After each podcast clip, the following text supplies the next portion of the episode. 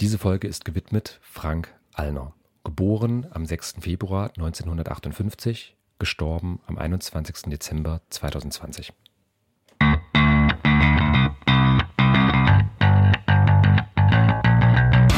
Online-Geister. Radio über Netzkultur, Social Media und PR. Mit Tristan Berle. Guten Abend. Und Christian Alner. Willkommen.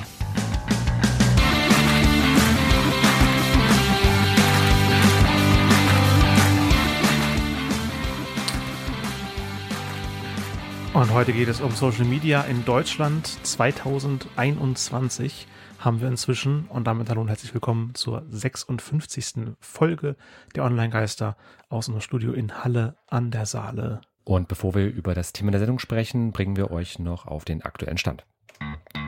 Online-Geister, Hausmeistereien. Letztes Mal haben wir den Jahresrückblick gemacht, bevor wir heute in den Vorausblick starten. Ähm, ja, wir haben hauptsächlich über uns geredet, oder? Also was wir so gemacht haben. Ja, so ein kleiner Jahr. Jahresabschluss 2020 mhm. halt. Die wichtigen ähm, Themen. War, war, auch ein schöner, war auch ein schöner Abschluss gewesen. Ich meine, das Jahr war für uns alle nicht gerade äh, unbedingt ein einfaches gewesen, teilweise auch mit persönlichen Verlusten.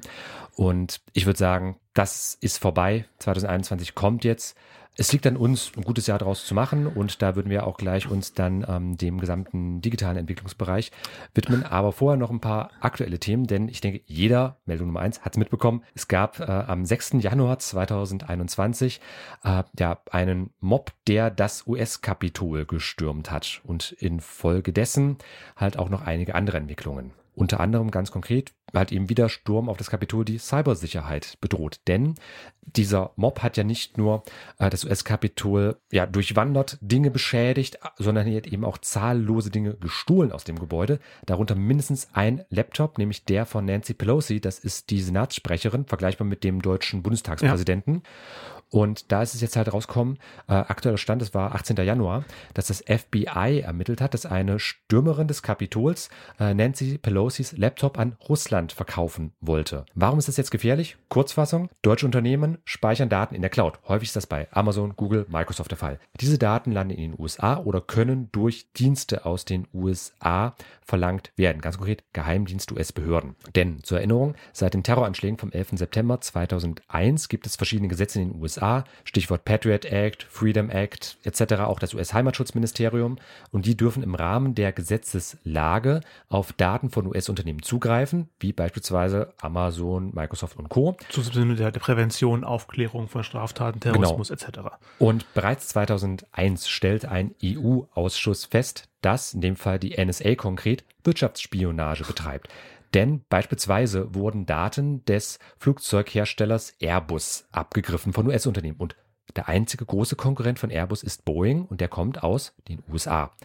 Deswegen empfehlen wir hier bei den Online-Gasten auf jeden Fall Cloud-Anbieter, die nicht aus den USA kommen, einfach für die absolute Sicherheit. Im privaten Sektor Okay, da müsst ihr schauen, welche Daten ihr da speichern möchtet. Das ist alles so relativ immer. Aber gerade für Unternehmen, Behörden etc., die ja nicht nur Daten von sich selbst abspeichern, sondern ja auch vielfach von zum Beispiel der Bevölkerung. Von den Kunden ja, etc. Wo es auch wirklich um sehr, sehr wichtige Informationen geht, die teilweise lebensbedrohlich sein können, wenn die in fremde Hände geraten. Bitte immer darauf achten, wo ihr die abspeichert. Also sucht euch Unternehmen, Organisationen aus, denen ihr entweder vertraut oder die halt eben ihren Sitz in der Europäischen Union, speziell in Deutschland haben. Da könnt ihr auch gerne mit uns reden. Ähm, mein Unternehmen, der Seminaraushalle an der Saale, macht genau auch in dem Bereich was. Wir können euch da entweder selbst helfen oder euch halt auch Empfehlungen aussprechen. Hier im Podcast machen wir das aus Neutralitätsgründen nicht, aber kommt gerne mal auf uns dann mit zu. Was den Part angeht, da würde ich jetzt auch diesen politischen Aspekt dicht machen. Da denkt man, mein Laptop kann keiner hacken, die Daten sind alle sicher und dann kommt einer klaut einfach den Laptop. Mhm. Ah, Sachen gibt's. Auf jeden Fall aufpassen muss auch immer der Chef, denn es ging viel um Kommunikation mit den Mitarbeitern, äh, da ja viele aufgrund der Ereignisse im letzten Jahr dazu na, gezwungen wurden oder freiwillig ins Homeoffice gegangen sind.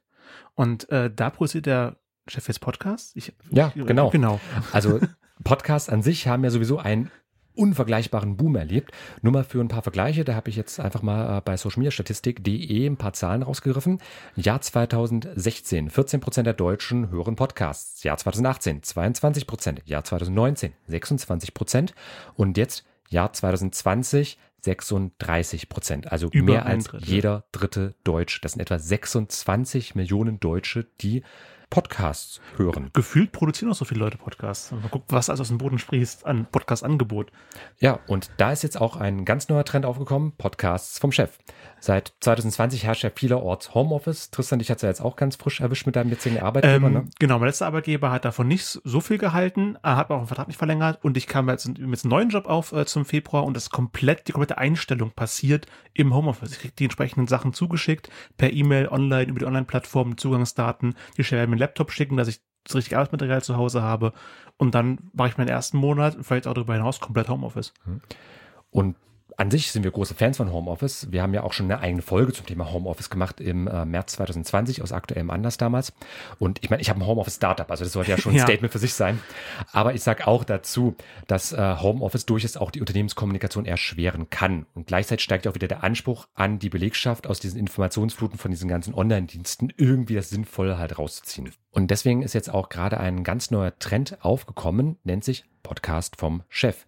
Und ich habe da äh, mit Dr. Oliver Ratatschak, ich hoffe, ich habe es richtig ausgesprochen, Oliver, ähm, auch mal gesprochen. Ging jetzt leider nicht mit Aufnahme, aber ähm, er ist halt selbst in dem Bereich mit tätig und unter äh, blickwinkel-kunde.de könnt ihr euch gerne mal alles durchlesen, was er da so macht. Bietet er seit mehr als 20 Jahren Unternehmen Beratung an, um halt die Zusammenarbeit mit Mitarbeitern zu verbessern und er produziert auch selbst Chef-Podcasts.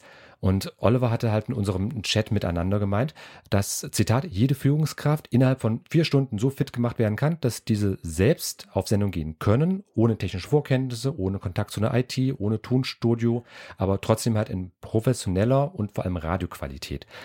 Ist Aussage für sich, muss Oliver auf jeden Fall nachweisen. Wie gesagt, einfach blickwinkel-kunde.de könnt ihr gerne mal schauen, was er so macht. Und da wird halt auch Bezug genommen auf diesen aktuellen Trend. Oliver ist mir halt eben bei der Recherche da speziell mit aufgefallen. Und da habe ich mir gedacht, okay, machst einfach mal, stellst mal Kontakt her. Aber wer was ähnliches behauptet, jederzeit mit jedem sprechen zu können, ist die App äh, äh, Clubhouse, die mir erst vor ein paar Tagen jetzt bei der Aufnahme aufgefallen ist. Die hat riesige Wellen geschlagen, überregionale Zeitungen haben Beiträge dazu geschrieben ähm, und hat auf Twitter getrendet, Hashtag Clubhouse.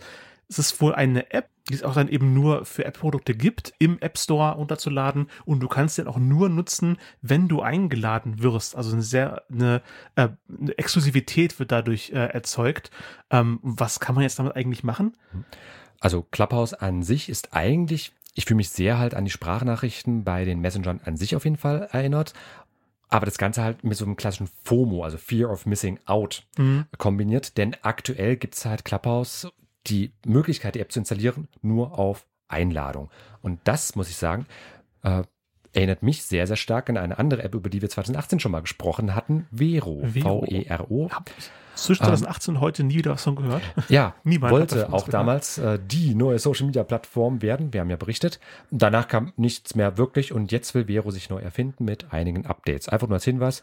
Ähm, da hatte ich jetzt auch Anfang des Monats eine kleine Newsletter-Info bekommen. Man hat jetzt Sprach- und Videocalls eingefügt, mehr äh, Post-Typen. App-Posts und Game-Posts und auch Bookmarking-Dienste, also sprich äh, Seiten hinterlegen geht jetzt. Also ich finde gerade Sprach- und Videocalls geht in so eine ähnliche Richtung wie Clubhouse. Vielleicht möchte man auch so ein bisschen auf diese Erfolgswelle mitreiten. Na, Clubhouse will ja wirklich nur Sprachaustausch haben, aber dann auch in Echtzeit teilweise. Also im Prinzip da wie Discord oder Teamspeak oder eben Skype. Mhm. Hat er überhaupt keine Chat-Funktion, weswegen es da ja auch die ähm, rechtliche Bedenken gibt, wenn da irgendjemand was strafrechtlich Relevantes sagt, kann man es ihm nicht mehr nachweisen, weil es den Chat-Protokoll nicht gibt.